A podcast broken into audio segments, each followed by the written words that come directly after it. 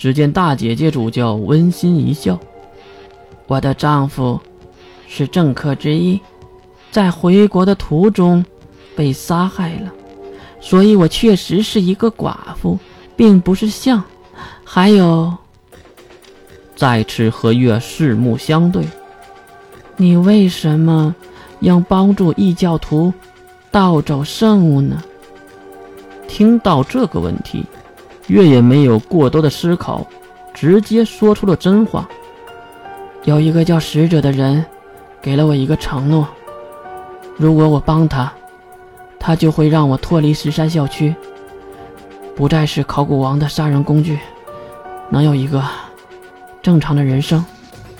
条件太过诱人，我不可能不去赌一把，对吧？出自内心。主教也是听出了真诚，他点点头，同意月的做法。不管怎么样，你盗取圣物是事实，你应该承担相应的惩罚，你愿意接受吗？可能是看在月也是一个苦命的女孩的原因，主教的声音很柔和。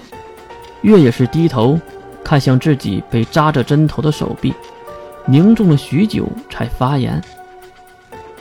要杀要剐，悉听尊便。大不了十八年后，老子还是一条好汉。呵呵呵呵，笑起来的是那个主教，就是那个寡妇。即使考古王都不知道这个女人为什么要笑。你笑什么？直男癌晚期的患者月当然会直接问。女人放下了面纱。挡住自己漂亮的面容，月妹妹，或者是月弟弟，如果有条不死的路，你愿意选吗？不死。月很诧异，如此的境地，竟然还有活下去的可能吗？对，只要你愿意嫁给我们罗马正教的教皇大人，从今往后。我们就是一家人，你的朋友也是我的朋友，而你的敌人就是我们的敌人。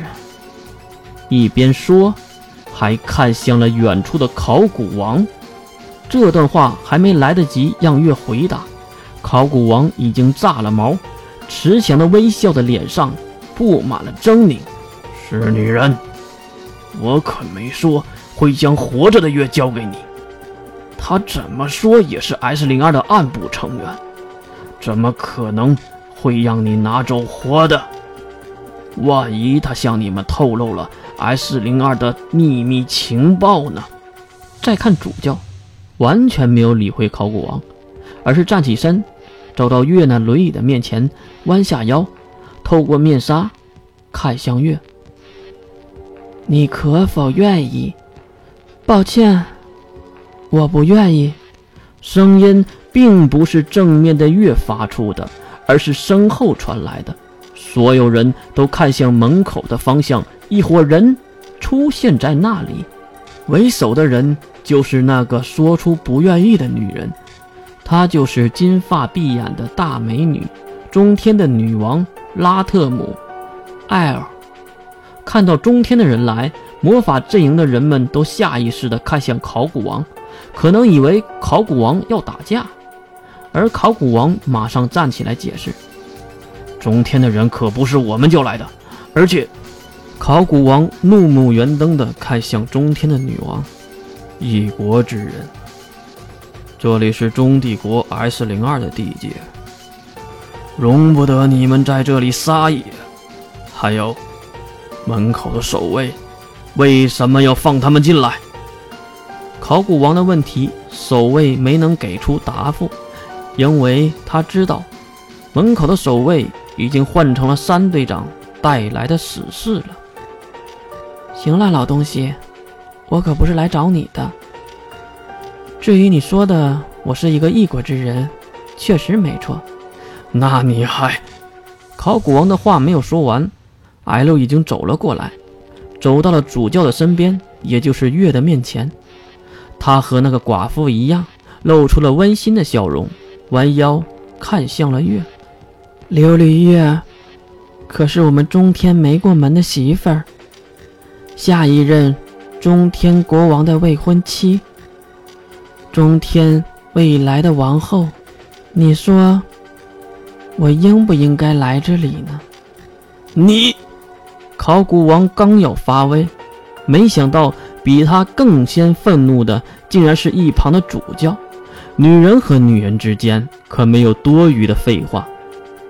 中天的老妖女，我告诉你，这个女孩是盗走圣物的帮凶。为了找回圣物，我们必须带走她，并询问相关的信息。你叫谁？老妖女，你这个死寡妇！你，两个女人就要掐到一起的时候，一旁的考古王看出了端倪。